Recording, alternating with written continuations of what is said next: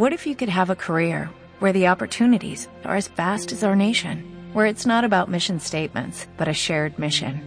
At U.S. Customs and Border Protection, we go beyond to protect more than borders, from ship to shore, air to ground, cities to local communities. CBP agents and officers are keeping people safe. Join U.S. Customs and Border Protection and go beyond for something far greater than yourself. Learn more at cbp.gov/careers. Muy buenas tardes a todos, a todas. Gracias por reunirnos de esta manera virtual para estudiar Torah. Y el día de hoy vamos a decir estas palabras de Torah. Leilu Nishmat, Mario Miro Bentere Ruach Hashem Eden. Que el día de hoy es su aniversario, es un día muy especial. Es Erev Rosh Chodesh Iyar, víspera de Rosh Chodesh.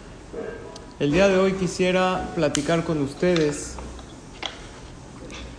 de un tema que se llama cómo enfrentar los problemas en la vida según la Torah, cómo enfrentar los retos y los contratiempos que Hashem nos pone en la vida. Eh, yo ya dije Berajá, pero todos los que digan Berajá al escuchar la clase, digan que es Leilu Nishmat, para que todas las Berajot y las palabras de Torah también sean, si alguien tiene un vaso de agua, o algo, un café, o esté comiendo algo, que diga la Berajá Leilu Nishmat. En la vida hay problemas de todo tipo y hay que enfrentarlos. Eso es parte de la vida. Lo primero, cuando nosotros enfrentamos un problema, un contratiempo, una situación, es saber que es un reto, que es como un juego.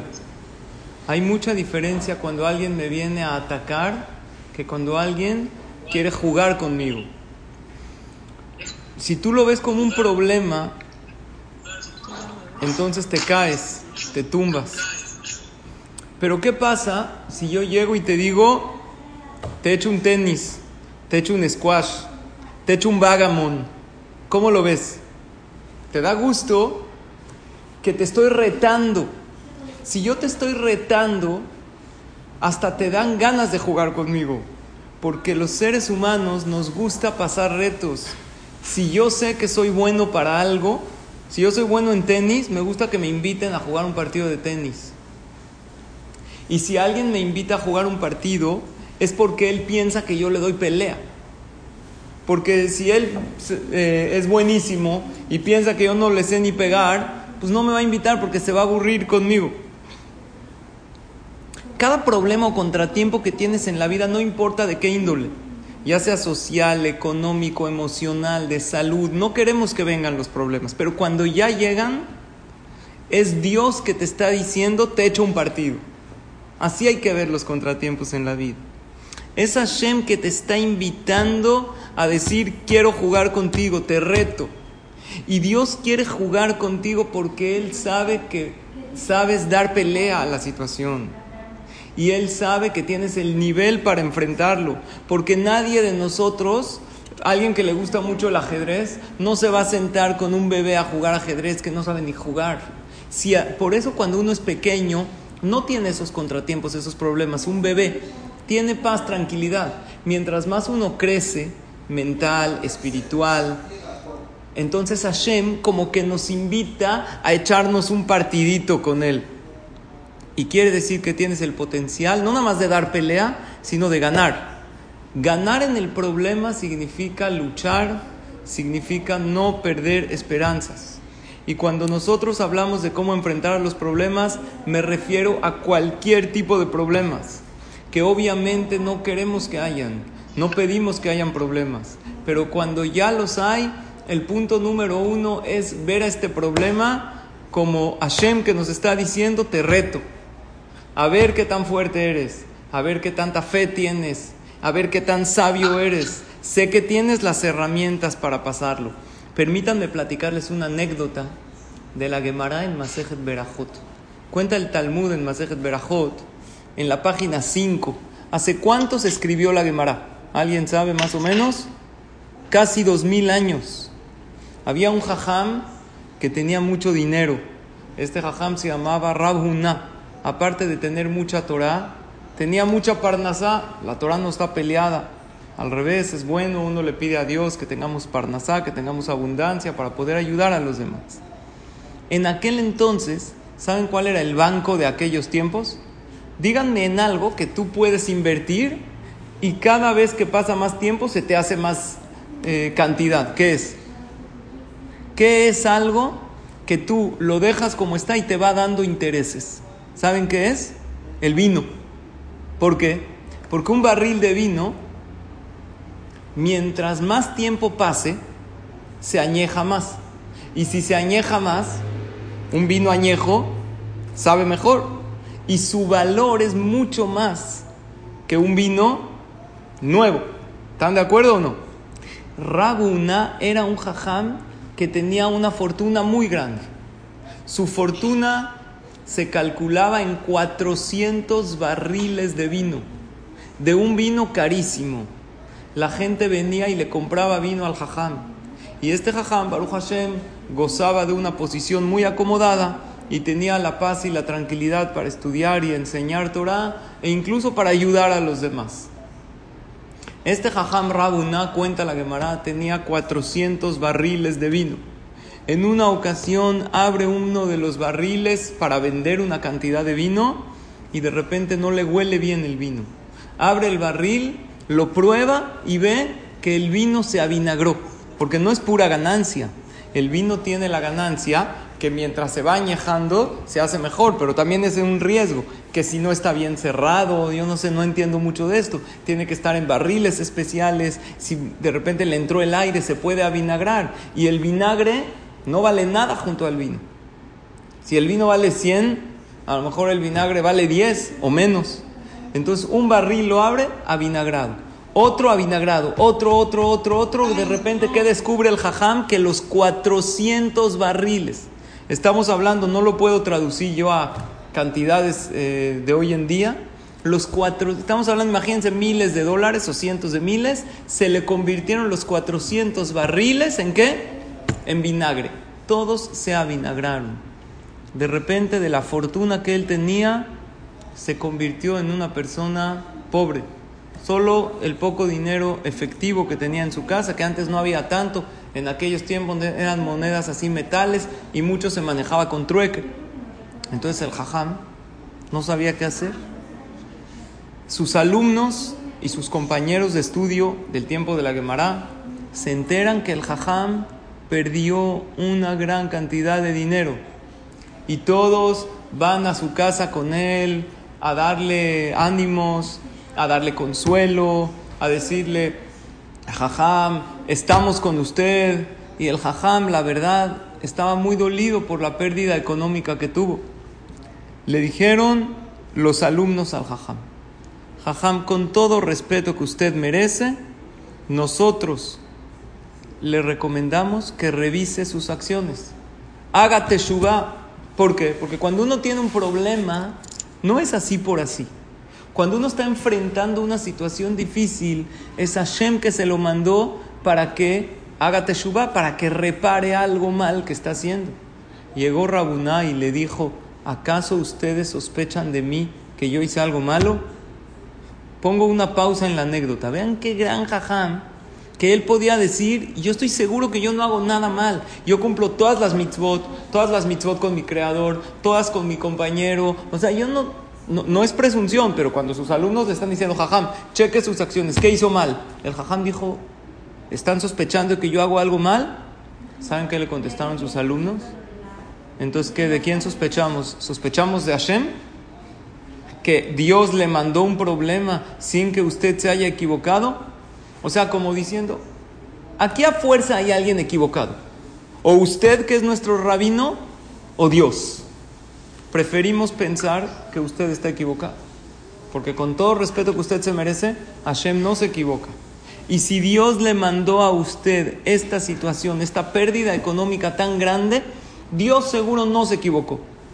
Entonces es porque usted tiene algún error, Barminan, algún pecado que usted tiene que hacer teshuva. Entonces llegó Rabuna y le dijo a sus alumnos, yo los invito a que ustedes chequen mis acciones y si alguien ve en mí algo malo, que me lo diga. Ustedes conviven de cerca conmigo.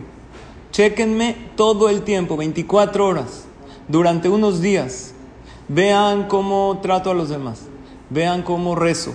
Vean cómo trabajo. Y si ustedes ven algún error en mí, por favor, díganmelo para que yo haga teshuva y Dios me perdone por esta pérdida tan grande que tuve. Después de unos días se acerca un alumno con el jajam, le dijo, jajam, ya sé de qué tiene que hacer teshuva usted. Usted tiene un socio en el campo porque Rabuna, dijimos, tenía mucho dinero, también tenía campos, y uno de sus trabajadores, que es su socio, era como un eh, campesino que tenía una sociedad con él, usted hace mucho no le paga su sueldo, ya nos enteramos que usted no le paga, entonces tiene que hacer teshuva, ¿se puede uno atrasarle el sueldo a sus empleados o no? Dice la Torah, haram, si uno tiene, tiene que pagarle y usted es una persona con una posición económica antes de que le pase esta pérdida, entonces ¿por qué se atrasó el sueldo a su empleado? Le dijo Rabuna, él, este es un ratero, ¿cómo le voy a pagar? Él de los robos se cobra más que su sueldo. Él trabajaba en un campo de maíz o de... ¿Y qué hacía? Todo el tiempo robaba cosas. ¿Cómo le voy a pagar su sueldo? Entonces le dijeron los jajamín, que estaban con él. Ejón, entonces usted está dando a entender que el que roba a un ladrón se puede. Hay una frase que dice, el ladrón que roba ladrón tiene 100 años de perdón. ¿La Torah está de acuerdo con esa frase, sí o no? No. ¿Cómo? ¿Se le puede robar a un ladrón? ¿Que como él me robó yo le puedo robar? Tú le tienes que pagar tu sueldo. La verdad es que por alajá, déjenme aclarar, que si yo le debo a alguien y ese alguien me robó, sí puedo yo em, hacer cuentas con él. Y probablemente, alágicamente, Rabuná podría haber hecho la cuenta, cuánto él me robó y cuánto yo le debo, pero Rabuná ni siquiera lo hizo así. Él dijo, él me roba, yo no le pago. Lo que a lo mejor cualquiera de nosotros haría, ¿no? Un empleado te robó Barminan de tu oficina, lo cachaste que robó muchos años y le quieres descontar de su sueldo. Se podría a lo mejor. Sin embargo, para la categoría de Rabuna no estaba bien. Él tenía que pagar el sueldo completo. Y ellos le dijeron una frase, el que le roba al ladrón también está probando el sabor del robo. Por lo tanto, jajam, usted tiene que hacer teshuva. Hay una regla en la vida. Cada vez que nos llega un problema, tenemos que pensar en qué está relacionado el problema y en eso hacer teshuva. Ejemplo, una persona que le llegó un problema monetario, ¿qué tiene que checar? ¿Cómo están sus negocios? Si es correcto en los negocios, si está dando bien acá. Una persona que le llegó un problema barminan de salud, entonces depende en qué parte del cuerpo, a lo mejor ahí Hashem, si le duele el estómago, a lo mejor comió algo prohibido, no sabemos, no, tenemos eh, profecía, no tenemos Ruach HaKodesh, pero de los contratiempos que Dios nos manda, por ahí está lo que uno tiene que mejorar. Una persona que tiene un problema de Shalom Bait, pues a lo mejor tiene que mejorar cómo habla en su hogar, cómo su enojo, su temperamento. Ahorita que no mejore el tefilín. O sea, claro que todas las mitzvot las tenemos que mejorar, pero generalmente el problema está relacionado con lo que la persona se equivocó. Entonces Rabuná le llamó a su empleado y le pagó por completo todo lo que le debía.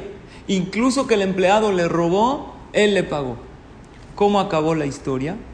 Cuenta la Gemara que hay discusión en el Talmud cómo terminó la historia. Unos jajamim dicen que la historia terminó, que milagrosamente los barriles, ¿cuántos barriles eran? 400. Los barriles que se avinagraron todos se volvieron a convertir en qué? En vino. Y se hizo más rico incluso que antes porque se añejó todavía más. Eso es un final. Otros jajamim en la Gemara opinan que no fue así. El vinagre se quedó vinagre, pero hubo mucha demanda de vinagre porque se terminó el vinagre y se hizo un vinagre muy bueno. Así como hay vino de calidad, hay vinagre de calidad. Y se hizo un vinagre tan bueno que lo vendió y valió más que el vino añejo. O sea, pasó algo inédito. Generalmente, ¿qué vale más? ¿El vinagre o el vino? El vino. Pero en esta ocasión Hashem hizo un milagro e hizo que el vinagre valga más que el vino. Entonces, esto es el principio que queremos, Bezrat Hashem, fijar el día de hoy. Escuchen bien. Hay dos finales en la historia de los problemas. El que más nos gustaría, ¿cuál es? Que el vino, que el vinagre se convierta en vino. El vinagre es amargo. A todos nos encantaría que lo amargo se convierta en dulce. A todos nos gustaría que una persona que tiene un problema se quite el problema. Una persona que no encuentra a su shidduch, su pareja, que Hashem se la mande. Una pareja que no tienen hijos, que Dios les mande. Eso es el vinagre, se hizo vino.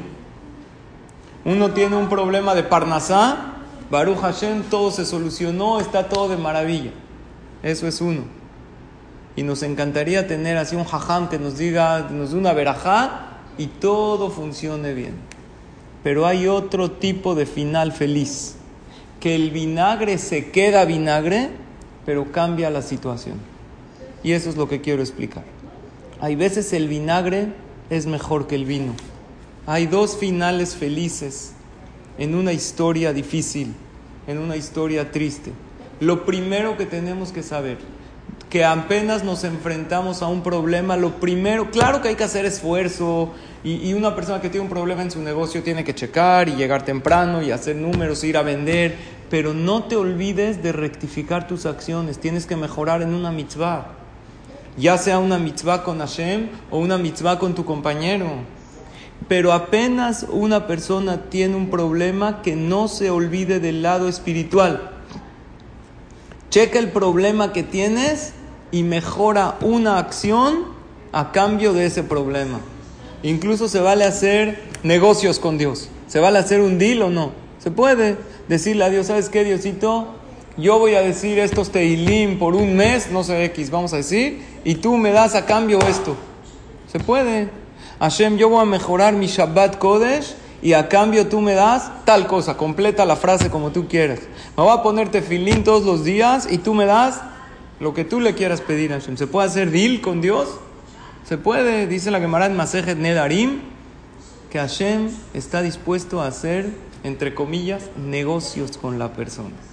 Entonces, lo primero que aprendemos de la Gemara en Masejet Berajot, que los problemas no vienen así por así los problemas y los contratiempos vienen para invitarnos a hacer una introspección y mejorar nuestras acciones. Los problemas vienen a decir, rectifica lo que estás haciendo. Vean cómo funciona.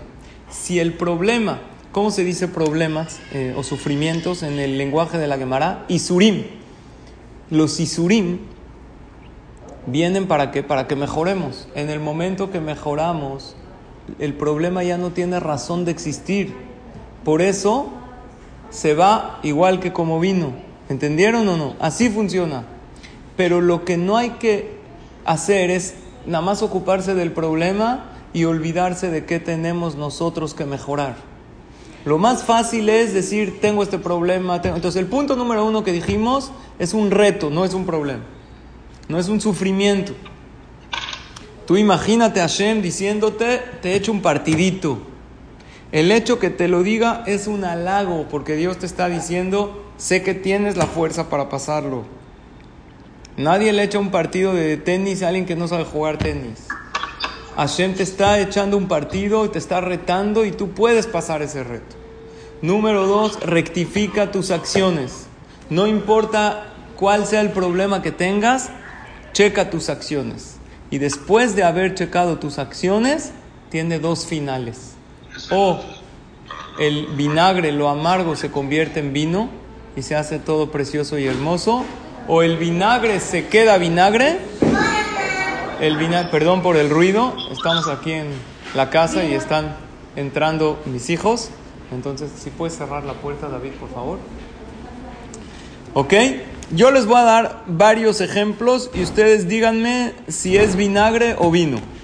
Vino es la situación difícil, como dijimos, se hizo preciosa.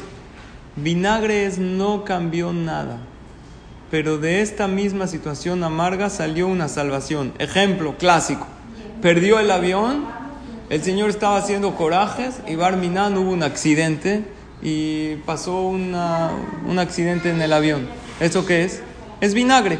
Se quedó la situación como estaba, no cambió. Pero él, al final se dio cuenta que fue bueno. Otro ejemplo, lo corrieron del trabajo y él estaba rezando, por favor, que no lo corran, que no pase nada. Y al final, ¿qué pasó? Abrió su propia empresa y Baruch Hashem tuvo mucha parnasá. Cortó con su novio y salió un de lo peor, un jugador, un drogadicto, un violento. Qué bueno que cortó con él. ¿Por qué? Porque fue para bien. Yo les voy a platicar una historia, casi para ir cerrando el tema. Había uno de Jabad en Nueva York ¿Conocen el movimiento de Chabad? ¿Han escuchado? ¿Qué hacen los de Chabad? Acercan a los Yehudim. Con un Yehudí alejado hacen una labor maravillosa. Se acercan con un Yehudí, le empiezan a poner tefilín. Había en Nueva York un muchacho, un joven de Chabad, que empezó a tener una relación con un amigo Yehudí que se llamaba Sam. Este Sam se hicieron muy amigos, él y Sam, él iba a la oficina de Sam, que estaba también en, Brooklyn, le ponía el tefilín, estudiaban un poquito de Torah, pero Sam era un yehudí completamente alejado, pero no importa, todos son yehudim y a todos hay que acercar y a todos hay que sonreír y a todos hay que darles amor y cariño. Estaban cerca de la fiesta de Purim. Entonces este joven de Chabad le explicó a Sam que viene una fiesta de mucha alegría, de fiesta de alegría, entonces le dijo Sam, ¿qué te parece si tú vienes con tus amigos a mi casa el día de Purim y yo le digo a mi esposa que, que, prepare una comida para todos, yo también voy a invitar gente muy alejada y ustedes vienen y hacemos juntos una fiesta y así a lo mejor podemos jalar a más Yehudim. Imagínate que vean la alegría de Purim, se los presento contigo si alguien quiere empezar a estudiar clases de Torah. Excelente idea. Este muchacho de Jabad habló con amigos y Sam habló con su esposa. Lo único que le dijo es, le dijo, mira, nosotros traemos la comida para que no haya problema de kosher, no kosher. Los jóvenes de Jabad iban a traer la comida, la bebida, todo. Le dijo, tú nada más invita gente. Él vivía por, el lugar de Monsi, en New Jersey, un poco lejos de, de Brooklyn, a lo mejor dos horas de camino, no sé exactamente cuánto. Entonces el día de Purim, había un tráfico impresionante. Ellos quedaron de verse a las 5 de la tarde en casa de Sam y estaban atorados en el tráfico. Era hace varias decenas de años que no habían celulares como hay hoy en día.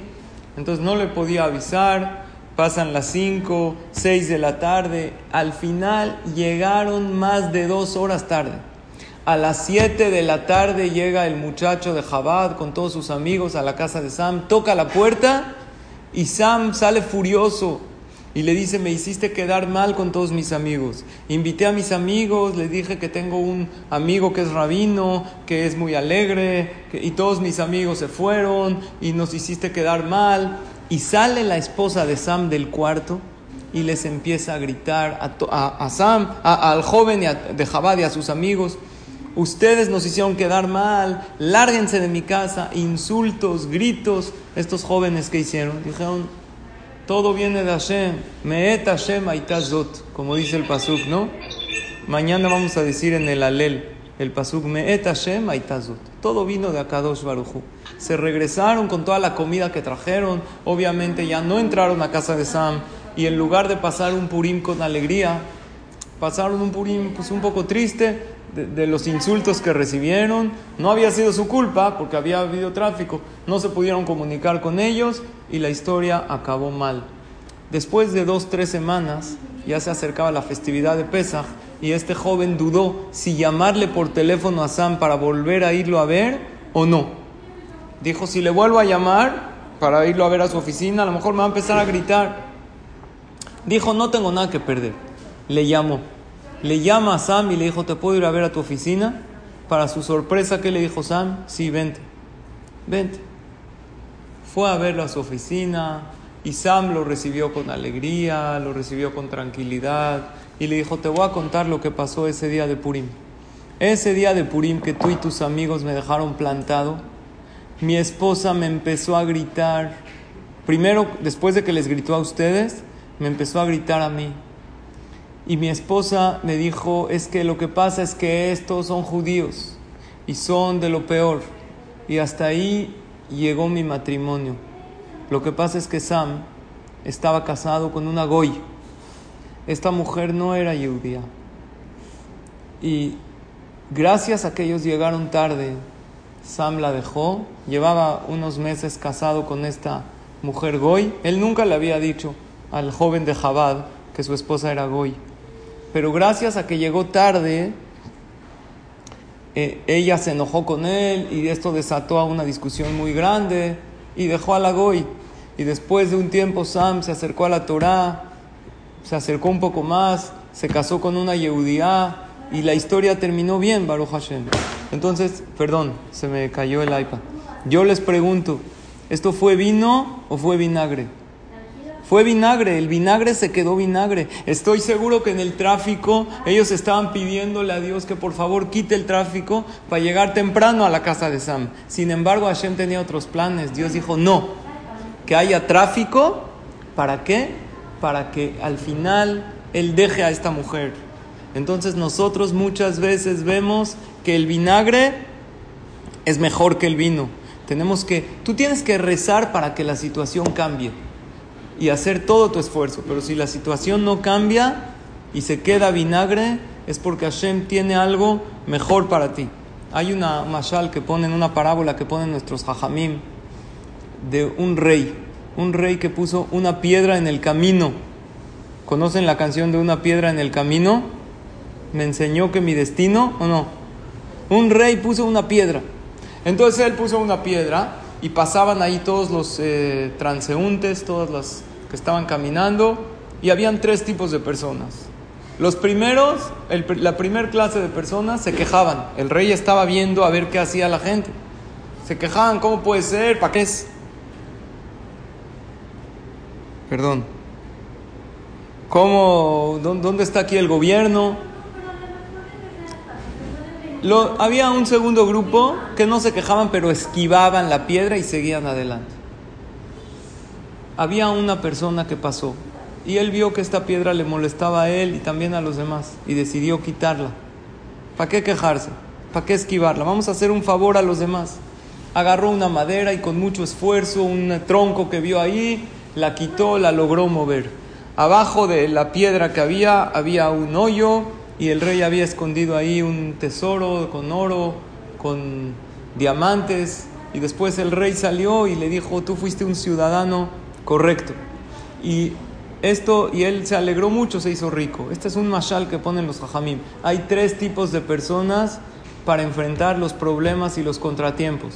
El primero se queja cada vez que viene un problema, como no tiene fuerza de actuar, es más fácil quejarse. ¿Por qué me pasó a mí? ¿Por qué pasa esto? Empieza a quejarse. El segundo es el que lo esquiva.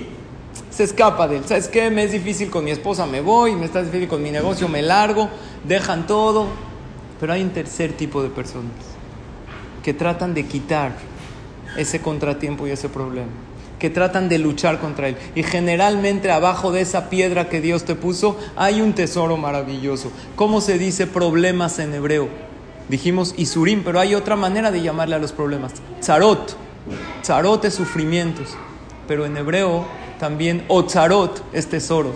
Dicen Jajamim, detrás de cada tzarot hay Otzarot. Si tú sabes fortalecerte y sabes, y sabes eh, eh, no perder las esperanzas, no dejar de luchar, salir adelante, vas a descubrir un gran tesoro. Por lo tanto, estudiamos el día de hoy lo siguiente, resumimos y terminamos.